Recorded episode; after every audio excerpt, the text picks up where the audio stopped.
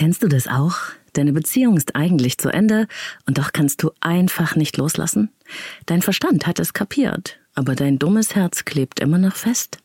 Du fühlst dich ohnmächtig und wertlos und fragst dich, was hast du eigentlich falsch gemacht? Wie kommt man da raus? Diese und andere richtig spannende Fragen rund um das Thema Beziehung klären wir in dieser Podcast-Episode. Es gibt eine neue Ausgabe der Leben lieben lassen Sprechstunde mit euren Hörerfragen. Leben lieben lassen. Der Podcast zum Thema Persönlichkeit, Beziehung und Selbstliebe. Von und mit Claudia Bechert-Möckel. Herzlich willkommen bei Leben leben lassen, deinem Selbstcoaching-Podcast. Ich bin Claudia, Persönlichkeits- und Beziehungscoach und ich unterstütze Menschen dabei, gelingende Beziehungen zu führen, zu sich selbst und anderen. Ja, und diese Folge ist etwas ganz Besonderes, richtig schön interaktiv, denn in der Sprechstunde kommt ihr mit euren Fragen zu Wort und am Ende werden wir dann auch noch durch die Hörerpost stöbern. Das wird auf jeden Fall spannend. Gleich. Und jetzt kurz Werbung für Avea, dem führenden Schweizer Unternehmen in Sachen Longevity-Forschung. Avea hat sich einen Namen gemacht mit hochwertigen Supplements auf dem neuesten Stand der Wissenschaft für ein langes und gesundes Leben. Und wichtig dafür ist auch, hast du vielleicht schon gehört, ein möglichst stabiler Blutzuckerspiegel, ohne allzu heftige Spitzen und Abstürze, wie das zum Beispiel nach einem kohlenhydratreichen Essen entstehen kann. Und zum Glück gibt es eine natürliche Möglichkeit, solche Glucose-Crashs zu vermeiden, die ja nicht gut für unseren Körper sind. Von Avea gibt's den Stabilizer mit einer revolutionären blutzuckerstabilisierenden Formel. Im Stabilizer sind drei natürliche Inhaltsstoffe und die blockieren ca. 40 Prozent der Kohlenhydrate beim Essen. Das bringt deinen Blutzuckerspiegel in Balance, wenn du mal was richtig Kohlenhydratreiches isst, wie zum Beispiel einen Geburtstagskuchen eine Kapsel vor dem Essen, wenn es zu üppig wird, und die Zuckercrashs bleiben aus, und zwar auf die natürliche Weise dank weißem Maulbeerblatt und Berberin, die im Stabilizer drinstecken. Und das Gute dabei, bleibt unser Blutzuckerspiegel stabil, fühlen wir uns nicht nur besser, es erhöht sich auch das Sättigungsgefühl und die Heißhungerflashs bleiben aus. Hast du auch Lust, den Stabilizer von Avea oder die anderen Longevity-Produkte selbst mal zu testen? Mit dem Code LLL bekommst du 15% auf deine erste Bestellung und du kannst risikofrei testen, denn Avia bietet eine 90-Tage-Geld-Zurück-Garantie. Link und Rabattcode findest du in den Shownotes dieser Episode. Hey Claudia, hier kommt mal eine männliche Frage, beziehungsweise eine Frage von einem Mann. Ähm, und zwar bin ich jetzt seit drei Monaten getrennt von meiner Freundin. Sie hatte mich verlassen, von mehr oder weniger heute auf morgen mit Gründen, die für niemanden verständlich sind. Ähm, also es kann niemand nachvollziehen, weswegen man aus diesen Gründen Schluss macht. Wir waren circa zwei Jahre zusammen. Sie hatte auch immer wieder erwähnt bei der Trennung und die Tage danach, dass es ja vielleicht noch mal ein zurückgeben könnte, weil wir uns nicht aus Streitigkeiten verlassen haben. Und dieser Gedanke hat sich bei mir leider festgehakt wie ein Virus und beherrscht leider immer noch meinen Alltag. Und obwohl ich teilweise eine extreme Wut äh, auf sie empfinde, dem, was alles passiert ist. Also da war wahrscheinlich ein anderer Mann auch noch involviert und kann ich sie trotzdem nicht vergessen und hänge immer noch sehr an ihr. Also ich hasse sie und liebe sie zur gleichen Zeit. Ich kann mich leider überhaupt nicht auf mich konzentrieren. Ähm, ich denke immer nur daran, was sie macht, mit wem sie was macht, wo sie ist. Und was halt auch nicht hilft, ist, dass wir eine Zeit lang täglich Kontakt hatten. Jetzt ist es ein bisschen abgeschwächt, aber der Kontakt ist immer noch da. Und genau, ich möchte einfach mal wissen, wie ich es schaffen kann, darüber hinwegzukommen und diesen Gedanken mit diesem zurück zum Ex-Partner, was halt nie funktioniert, was sie wahrscheinlich auch gar nicht möchte, sondern nur so dahergesagt hatte, in dem Emotion heraus, ähm, wie ich da rauskommen kann aus dieser Schleife. Ja, zuerst mal vielen Dank, dass du das mit uns teilst. Das ist eine wirklich belastende Situation, in der du da steckst. Und man kann förmlich spüren, wie dein sachlicher Verstand und dein emotionales Herz in zwei völlig verschiedene Richtungen ziehen. Das ist übrigens ganz typisch für Trennungs- und Ablöseprozesse und nicht etwa irgendwie eine persönliche Macke oder Unfähigkeit. Herz und Verstand haben da einfach ein ganz unterschiedliches Tempo. Auf Erkenntnisebene ist alles klar. Dein Verstand ist da blitzschnell. Aber das dumme Herz, es hinkt einfach ewig langsam hinterher und kann und kann sich nicht ablösen. Und das hat natürlich Gründe.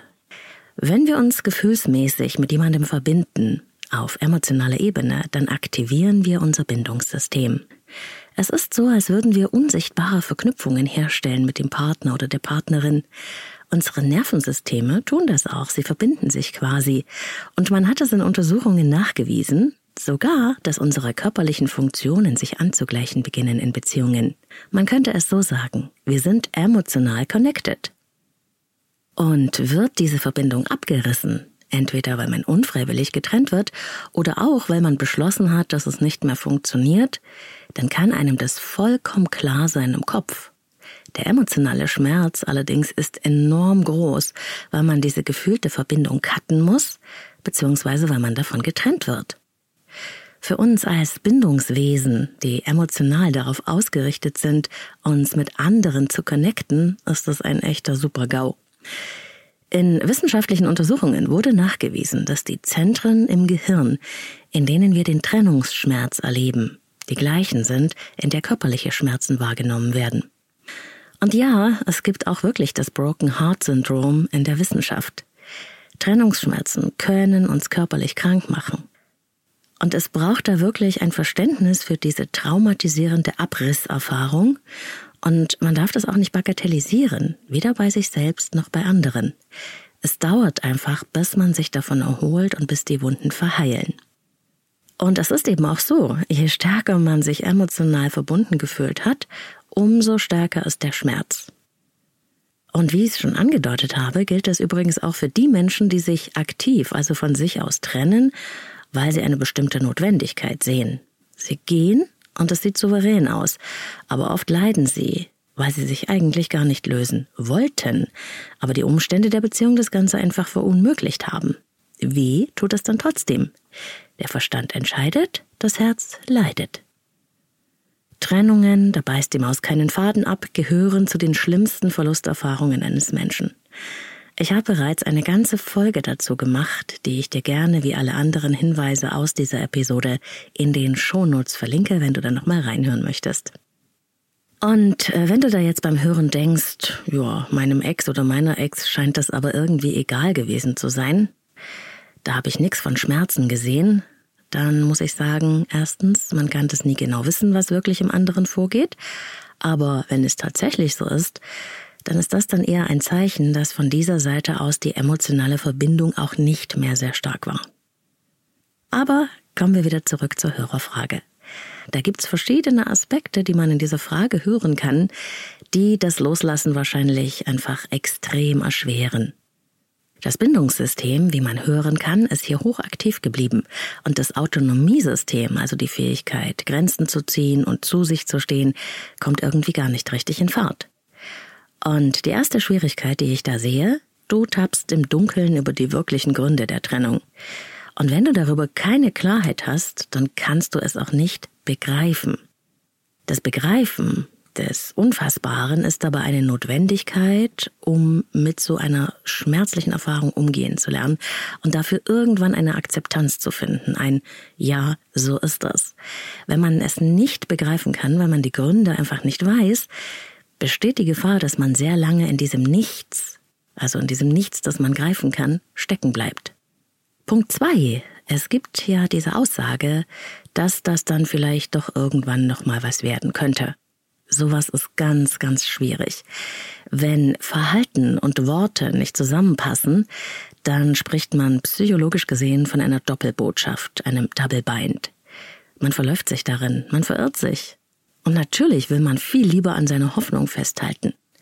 Deshalb ist es so wichtig, sich am Verhalten, also an den realen Fakten zu orientieren. Nicht, was sie sagt, ist wichtig, sondern was tut sie? Passen Verhalten und Gesagtes auch zusammen? Unfreiwillig getrennte halten sich an jeder noch so irrsinnigen Hoffnung fest. Alles, was vom anderen kommt, füttert ja die Sehnsucht und nährt die Illusion. Bindungssystem hochgefahren und aktiv, Bindungshormon Oxytocin wird ausgeschüttet. In dir findet eine Hinzu-Bewegung statt. Aber auf der anderen Seite kommt dann nichts, weil es vielleicht einfach nur gesagt war und keine Taten folgen. Denn kommt keine dazu passende Handlung zu den Worten, dann kriegst du innerlich Angst und Stress. Adrenalin wird ausgeschüttet. Und nun hast du immer diesen Wechsel. Hoffnung, Wunsch, Illusion und hier und da winzige Signale. Oxytocin, Bindungshormon. Dann Einsamkeit, keine Signale, andere Männer, Adrenalin.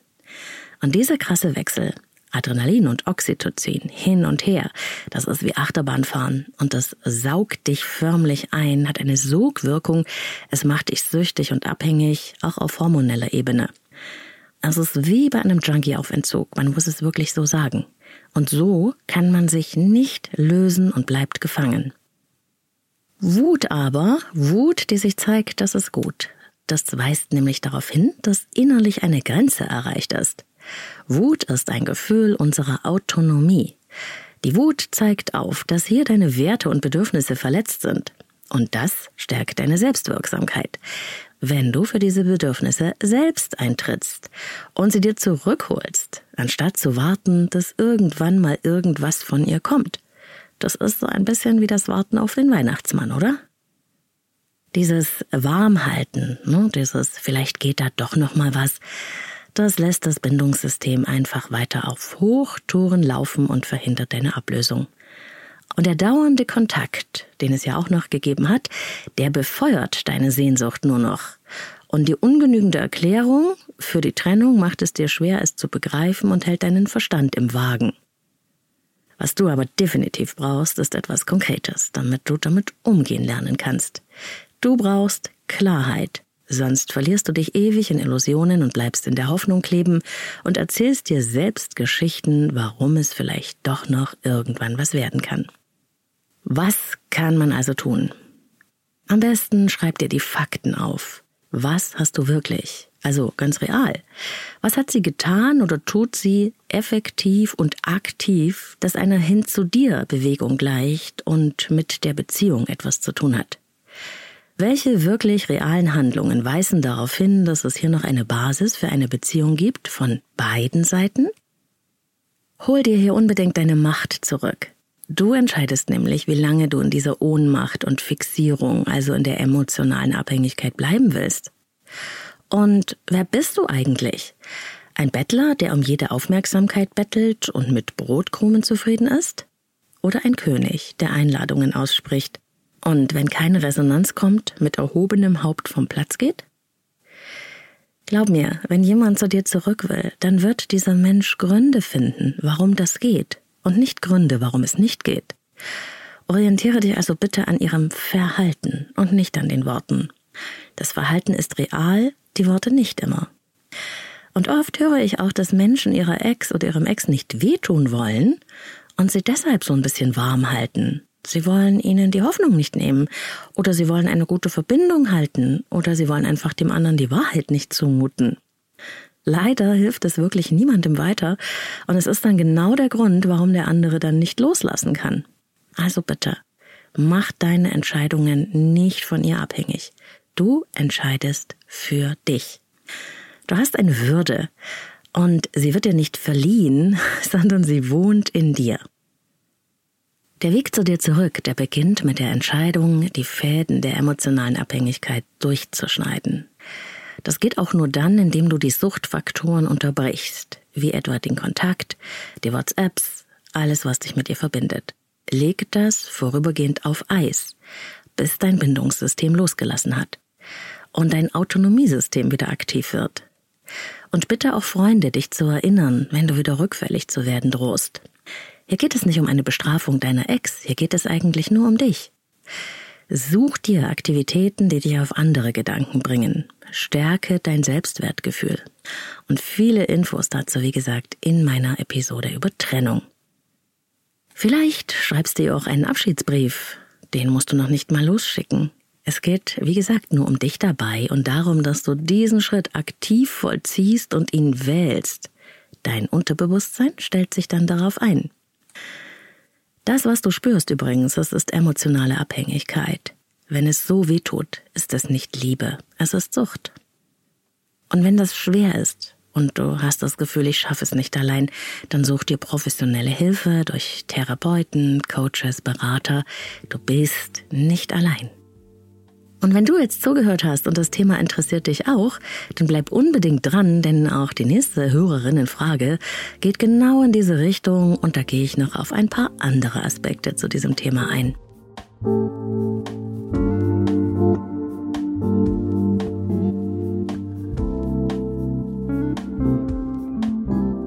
Hallo, liebe Claudia. Meine Frage wäre, wie komme ich äh, nach unserer Trennung vor drei Monaten, nach acht Jahren aus dem Gefühl der Hilflosigkeit heraus? Äh, Opferrolle, wo ich mich selbst eigentlich hinein manövriert habe. Der Mann wollte die Trennung. Wir hatten es letzte halbe Jahr noch versucht und es hat auch sehr gut geklappt. Wir hätten so wieder ansetzen können, meinte er auch, wie äh, besser denn je zuvor. Aber er hatte sich schon verliebt andersweitig und äh, musste das jetzt ausprobieren, sonst hätte er immer das Gefühl gehabt, was verpasst zu haben. Wie komme ich jetzt ähm, aus meinem Versagergefühl heraus, die Chance verpasst zu haben, meine Ehe zu retten? Ja, die Chance vertan zu haben, weil ich mich vorher, bevor es ähm, wieder bei uns gut lief, mich schlecht verhalten habe und äh, ihm gegenüber war ich mit mir unzufrieden und äh, jetzt habe ich doch irgendwo auch Schuldgefühle oder auch die Chance verpasst zu haben. Danke für die Antwort. Tschüss. Ja, absolutes Verständnis von meiner Seite. So eine Trennungsverarbeitung, die dauert oft sehr lange und das ist doch ganz normal. Und äh, wird man unfreiwillig getrennt, dann fühlt man sich ja oft so wie ein Opfer, weil wir, wenn sich unsere Partner entscheiden zu gehen, überhaupt keinen Einfluss mehr auf die Gestaltung der Beziehung oder der Situation haben. Wir können Ballette aufführen, wir können weinen, bitten, schreien, aber wir können niemanden zwingen, uns zu lieben, noch nicht mal jemanden zwingen, da zu bleiben. Auch wenn wir uns das so sehr wünschen. Wenn einer geht, gibt es keine Beziehung mehr. Auch für uns nicht. Das ist eine absolute Ohnmachtserfahrung und daher kommt diese Hilflosigkeit. Und auch, dass man sich gleichzeitig schnell schuldig fühlt, weil das Zurückgebliebensein oder das Stehen gelassen zu werden ja den Rückschluss mit sich bringt, dass man entweder nicht gut genug ist oder schlecht, schuldig bzw. irgendwie alles falsch gemacht hat. Der Selbstwert wird richtig stark angeschlagen. Und auch das kann man hier in der Frage ganz deutlich hören. Beides ist allerdings, und das möchte ich euch wirklich ans Herz legen, nicht real, sondern nur eine angstvolle Verzerrung, die aus dem Verlustschmerz und der Ohnmacht kommt. Also man ist weder alleine schuld, noch liegt es einfach nur daran, dass man nicht gut genug wäre.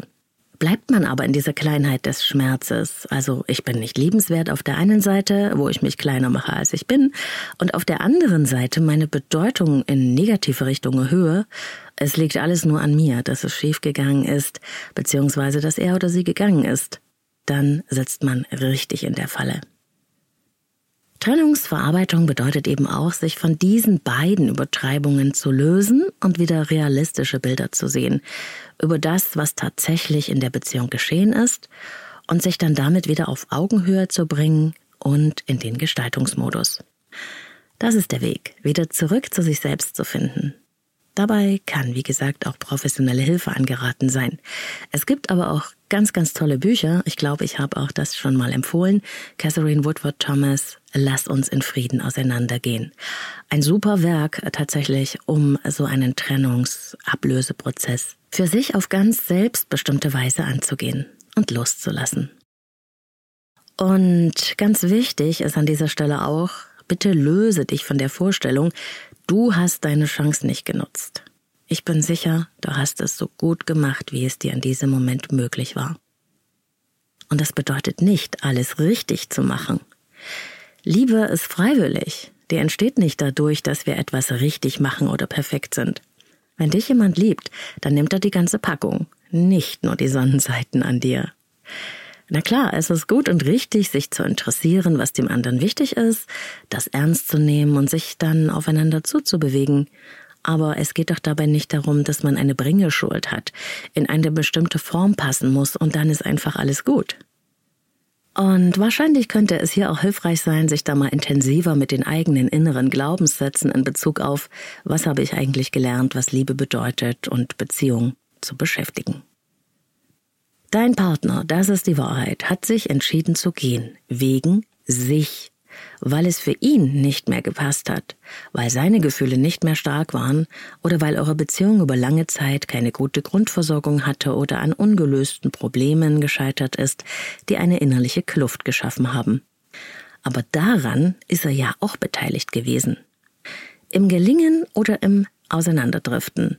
Beziehungen sind keine Einbahnstraße. Wir sind daran beteiligt, ob wir wollen oder nicht. Beide durch unser Tun oder unser Nicht-Tun.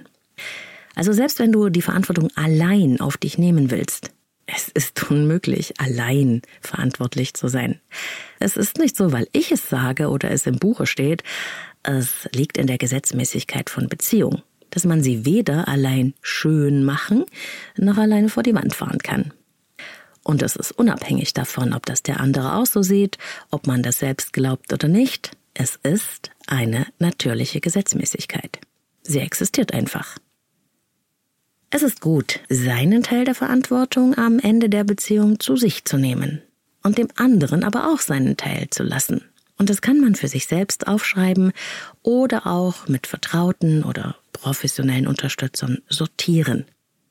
Es geht darum, trotz des Schmerzes wieder innerlich auf Augenhöhe zu kommen, aus der Macht-Ohnmacht-Falle rauszukommen. Denn du bist es, die aus Versehen aus dem Schmerz heraus dem anderen die Macht über dich gibt und darüber, wie es dir geht. Ob er sich dir zuwendet oder nicht, davon hängt gefühlt dein Wohl oder Wehe und dein Wert ab. Und es ist eine Wahrnehmungsverzerrung aus dem Trennungsschmerz, die in die emotionale Abhängigkeit und ins sich kleinmachen führt. Dort rauszukommen braucht eine Entscheidung. Ich nehme das Zepter des Handelns wieder in die Hand, egal wie schwer es ist. Und dann finde ich es auch wichtig zu schauen, was ist denn für mich wichtig in einer Beziehung? Konnte das eigentlich gelebt werden? Oder spielte es kaum eine Rolle? Und wenn ja, warum spielte es keine Rolle? Was brauche ich als Person, als Mensch eigentlich, um mich in einer Beziehung wohlzufühlen, ist die entscheidende Frage, um den Scheinwerfer deiner Aufmerksamkeit wieder auf dich selbst zu lenken. Wir brauchen nämlich einen Einfluss auf die Gestaltung der Beziehung. Das ist außerordentlich wichtig. Und im ersten Trennungsschmerz würde man ja alles tun, damit der andere einfach nur zurückkommt. Doch das ist eine Handlung aus Angst und Ohnmacht, aus deiner Kleinheit und nicht aus deiner inneren Größe. Aber die brauchst du nun mal, um eine gelingende Beziehung auf Augenhöhe zu gestalten. Schritt für Schritt sich sein eigenes Leben zurückzuholen und zu gestalten, das ist der Weg. Und dann bist du auch irgendwann wieder offen für eine neue Beziehung und die ist dann hoffentlich auf Augenhöhe.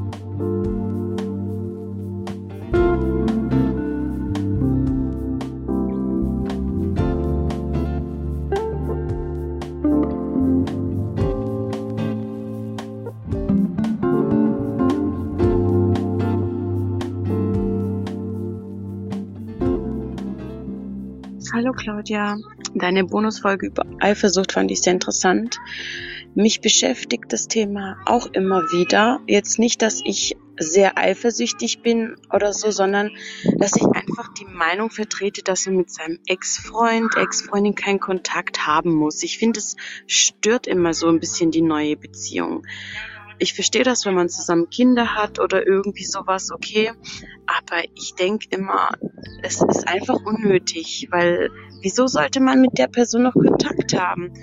Und da würde mich einfach deine Meinung interessieren, ob das unterbewusst von mir aus doch noch eine Unsicherheit ist, die mich beschäftigt, oder wieso denke ich da so? Weil dieser, diese Meinung vertreten ja viele. Und momentan lerne ich halt auch einen Mann kennen, der war siebeneinhalb Jahre mit einer Frau in einer Beziehung, sind seit zwei Jahren getrennt und haben halt noch Kontakt, gehen halt auch essen und so. Und der hat es auch immer offen gesagt und es war auch kein Geheimnis. Und so, das stört mich trotzdem, wenn er zum Beispiel sagt, ja, die ist jetzt da und wir gehen zusammen essen. Das stört mich einfach. Wie gesagt, ich würde einfach deine Meinung dazu interessieren und ob du da Tipps und Tricks hast, wie ich darüber äh, meine Denkweise vielleicht verändern könnte. Ciao. Danke für diese spannende Frage, die tatsächlich ein häufiges Thema ist. Wie viel Kontakt zum Ex und zur Ex ist okay?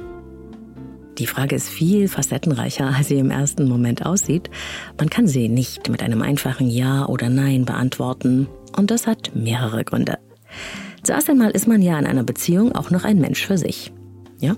Jemand mit einer Vergangenheit, mit ganz eigenen Erwartungen, Erfahrungen, Bedürfnissen, eigenen Werten, mit Dingen und Menschen, die einem eben wichtig sind.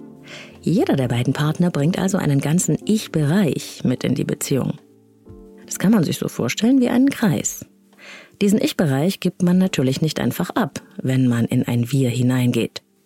Vielmehr ist der Wir-Bereich ein dritter Kreis, der neben dem Ich und dem Du entstanden ist. Wenn du dir jetzt diese Ich, Du, Wir Kreise wie ein Dreieck anordnest und dann mal so vorstellst und darum ziehst du dann noch einen großen Kreis, dann hast du jetzt ein Bild vom Beziehungsraum. In diesem Beziehungsraum haben dein Ich und das Ich des Partners Platz und euer Wir, die Beziehung an sich. Alle drei Bereiche haben die gleiche Wertigkeit.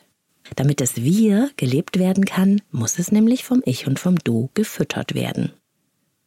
Ich hoffe, du kannst es dir vorstellen, aber was mir an diesem Bild vor allem wichtig ist, ein Wir zu bilden bedeutet nicht, das Ich aufzugeben oder das Du. Und doch muss man sich auf die Bedürfnisse und Erwartungen und für die Vorstellungen und Werte des jeweils anderen interessieren, damit wir eine gemeinsame Welt, also ein Wir gestalten können, in dem sich beide auch wiederfinden. Hier geht es also um Balance. Und diese Balance zwischen den Erwartungen und Vorstellungen beider und dort eine Überschneidung hinzukriegen, die Freiwilligkeit auch noch zur Grundlage hat, das ist so ziemlich die größte Schwierigkeit bei der Beziehungsgestaltung. Aber diese Balance zu finden, ist eben auch existenziell notwendig, wenn die Beziehung gelingen soll. Niemand lässt sich nämlich gerne seine Meinung wegnehmen, nur weil wir es anders sehen. Aber natürlich dürfen wir auch erwarten, dass es unseren Partner erst einmal interessiert, was uns wichtig ist.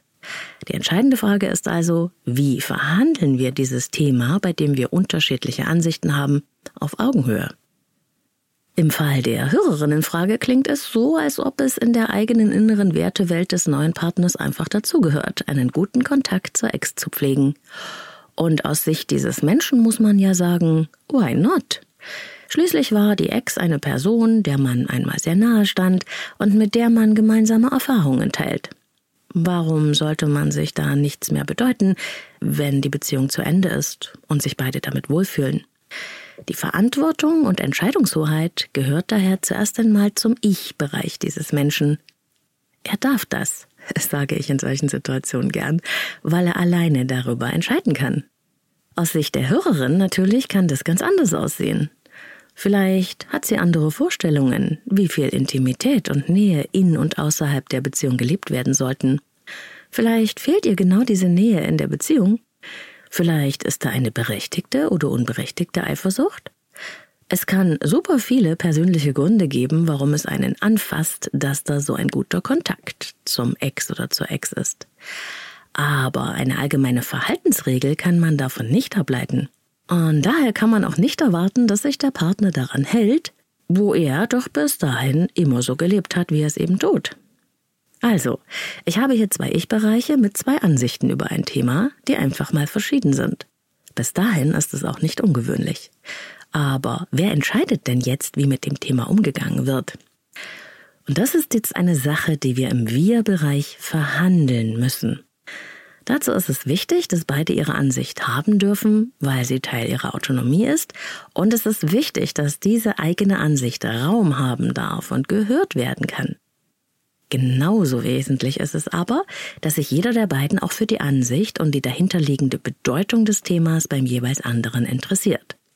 Es geht also um diese Achtung und diesen Respekt der Meinung des anderen. Dass man sich verstehen und aufeinander zugehen will, nicht um die eigene Ansicht aufzugeben oder sich unterzuordnen, sondern um eine gemeinsame Ausrichtung aus Freiwilligkeit zu finden, weil das für das Wir, also für die Beziehung wichtig ist. Und dieses, die Standpunkte besprechen und die Ansicht des anderen verstehen zu wollen, ohne Druck und Zwang, das ist oft der Schlüssel, um die Bereitschaft einer Einigung zu finden. Und wie die dann aussehen kann, das ist sehr, sehr individuell.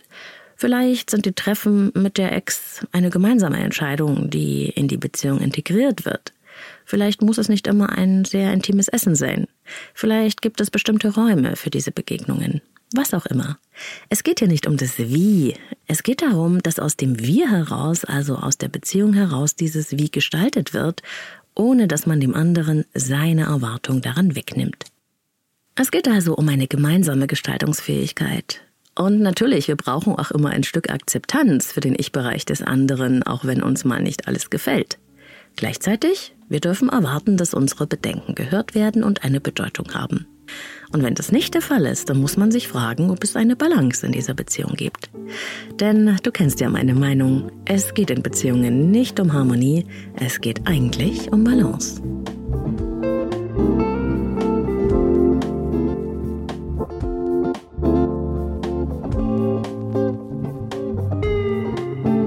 So viel zu den Hörerfragen in der Leben leben lassen Sprechstunde in dieser Ausgabe. Ich hoffe sehr, du konntest wieder einiges an Inspirationen für dich und dein Leben mitnehmen und ich hoffe auch, es hat dir Freude gemacht, deine Zeit mit mir zu verbringen. Für mich gilt das auf jeden Fall. Und wenn dir der Podcast gefallen hat, vergiss nicht zu abonnieren, falls du es noch nicht getan hast, und die heilige Glocke zu aktivieren, damit du immer über die neuesten Episoden informiert wirst. Und an alle da draußen, die schon Abonnenten sind, bitte schenkt mir eure Sterne auf Apple Podcasts und Spotify und macht euch vielleicht auch die Mühe einer Rezension auf Apple Podcasts. Das ist der Support, den ich brauche, um noch viel, viel mehr Menschen mit meinen Inspirationen zu erreichen. Und von mir gibt's dafür schon mal ein dickes Dankeschön und eine Herzensumarmung. Feedback zur Show gerne via Instagram. Du findest mich unter Leben lieben lassen Podcast. Zwischen jedem der Worte ein Unterstrich. Ich freue mich, wenn wir dort in Kontakt kommen. Du kannst mir aber auch schreiben unter claudia.leben-leben-lassen.de. Und gleich stöbern wir zusammen noch in der Hörerpost. Und ich gebe noch ein paar Insights raus, für die, die das interessiert. Und wer sich sagt, so das Thema des Podcasts ist durch, das reicht mir dann für heute, dem sage ich an dieser Stelle schon mal lieben Dank fürs Dabeisein und bis zum nächsten Mal. Und wenn du ein Thema hast vielleicht, das du gerne in Coaching oder Beratung mit mir besprechen möchtest, dann schreib mir gerne übers Kontaktformular auf www.leben-leben-lassen.de. Dann vereinbaren wir dein persönliches Kennenlerngespräch. Ich arbeite via Zoom und in Präsenz mit Einzelklienten und Paaren. Alle Infos zum Coaching, zum Nachlesen findest du auf meiner Website. Und die lohnt sich aber auch, wenn du dich für meinen Newsletter anmelden möchtest, dir meine geführten Meditationen runterladen möchtest oder einfach in den vielen Blogartikeln zum Thema Persönlichkeit und Beziehung herumlesen möchtest. Ich freue mich auf jeden Fall auf dich und natürlich findest du mich auch auf YouTube, Inside Timer, Facebook und Telegram.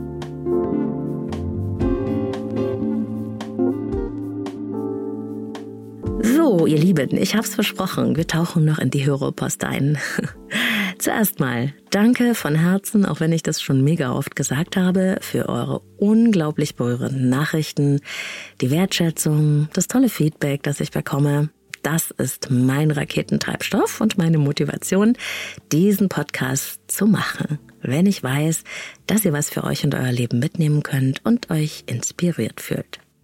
Und natürlich, da gibt's auch Kritik und die ist genauso wichtig und deshalb will ich die auch gerne mal vorlesen. Liebe Claudia, ich mag deine Podcasts gerne, aber leider stört mich persönlich die Werbung. Sie bringt mich oft aus dem Konzept und ich verdrehe innerlich die Augen. Ich habe es probiert, aber leider überwiegt der Störfaktor einfach zu sehr. Trotzdem ein toller, wegweisender Podcast. Mach weiter so. Ja, Werbung im Podcast verstehe ich total, dass es manche nervt.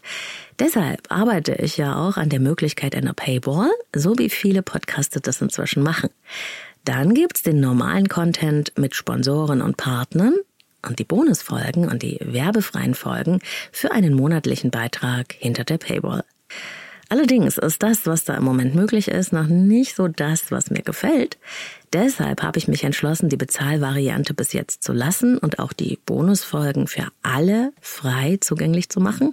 Und dafür gibt's dann die Zusammenarbeit mit Werbepartnern und Sponsoren. Und für Podcaster, die in jeder Folge so richtig tief in Themen eintauchen, wo das Ganze auch gut vorbereitet sein will, auch wenn sich das dann schlussendlich ganz leicht anhört, bedeutet so einen Podcast zu machen eben viel Raum und viel Zeit. Das ist anders, äh, wenn man so einen Laber-Podcast macht, wo man so ein bisschen rumblödelt und es aufnimmt. Das kann auch sehr witzig sein, aber es ist dann eben auch eine andere Hausnummer vom Umfang her. Und dann habe ich als unabhängige Podcasterin, als Independent Podcast ja auch keine Verlage oder Unternehmen im Rücken.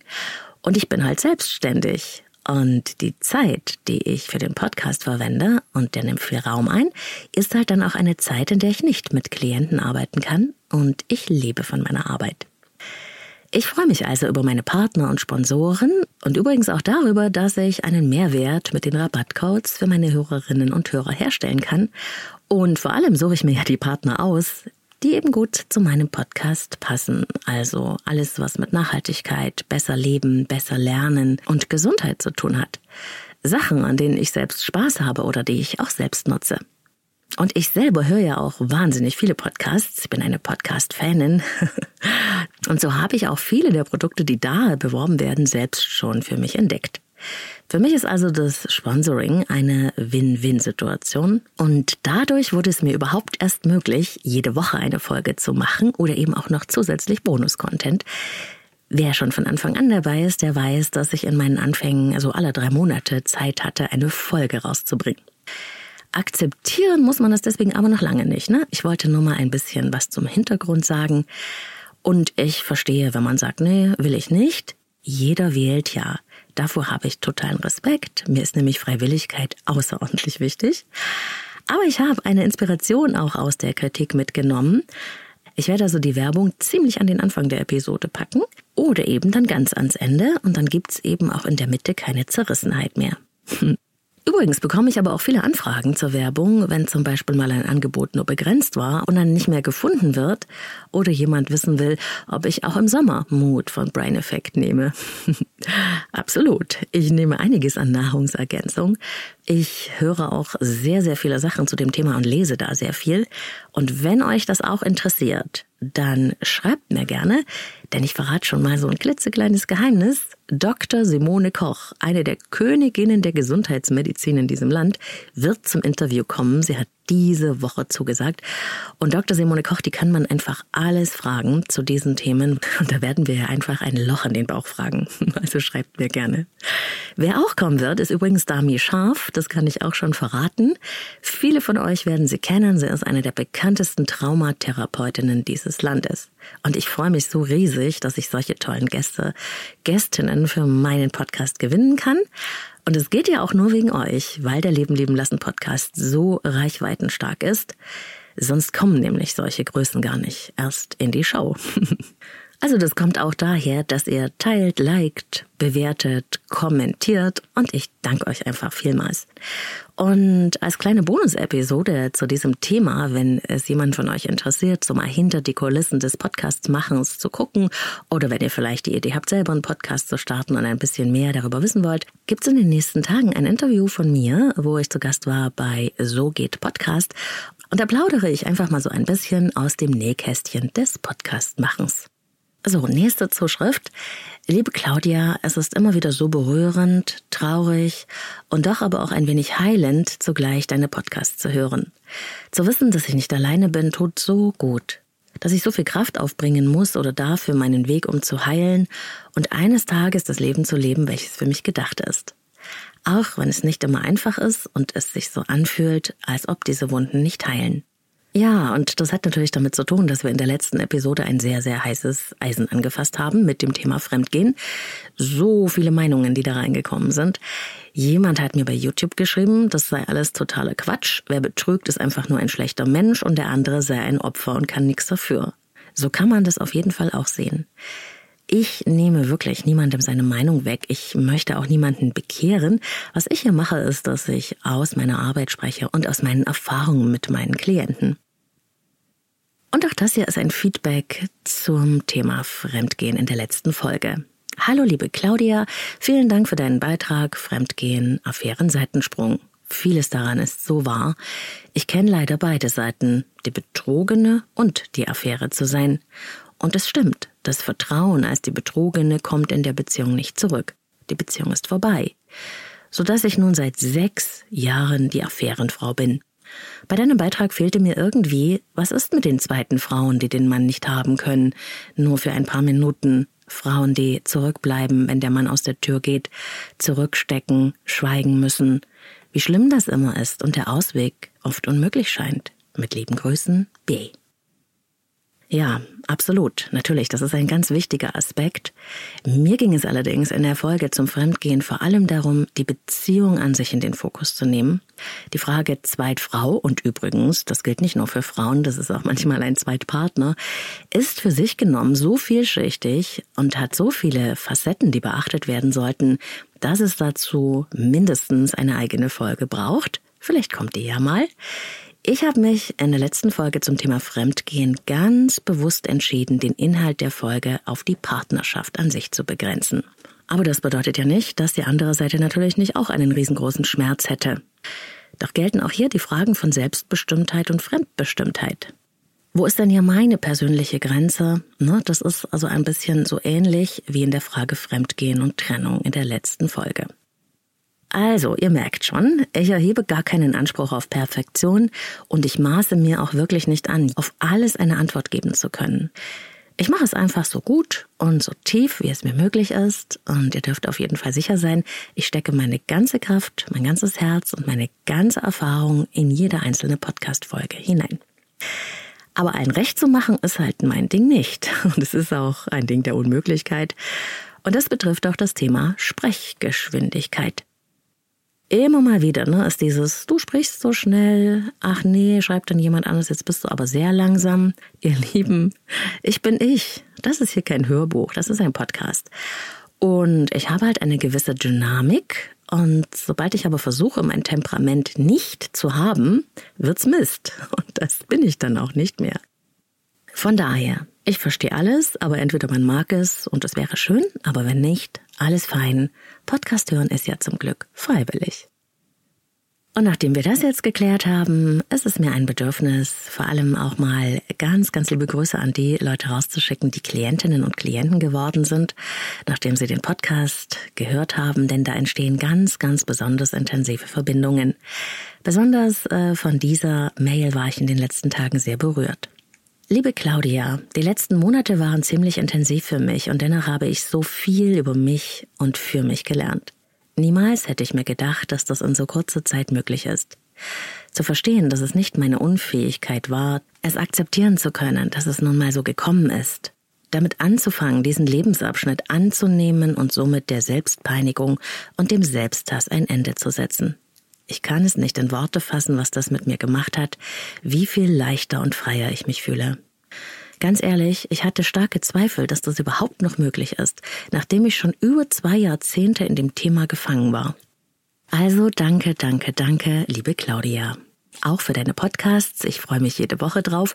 Obwohl ich eine Langschläferin bin, hüpfe ich jetzt an Sonntagen vor meinen Lieben aus dem Bett und schnüre meine Laufschuhe.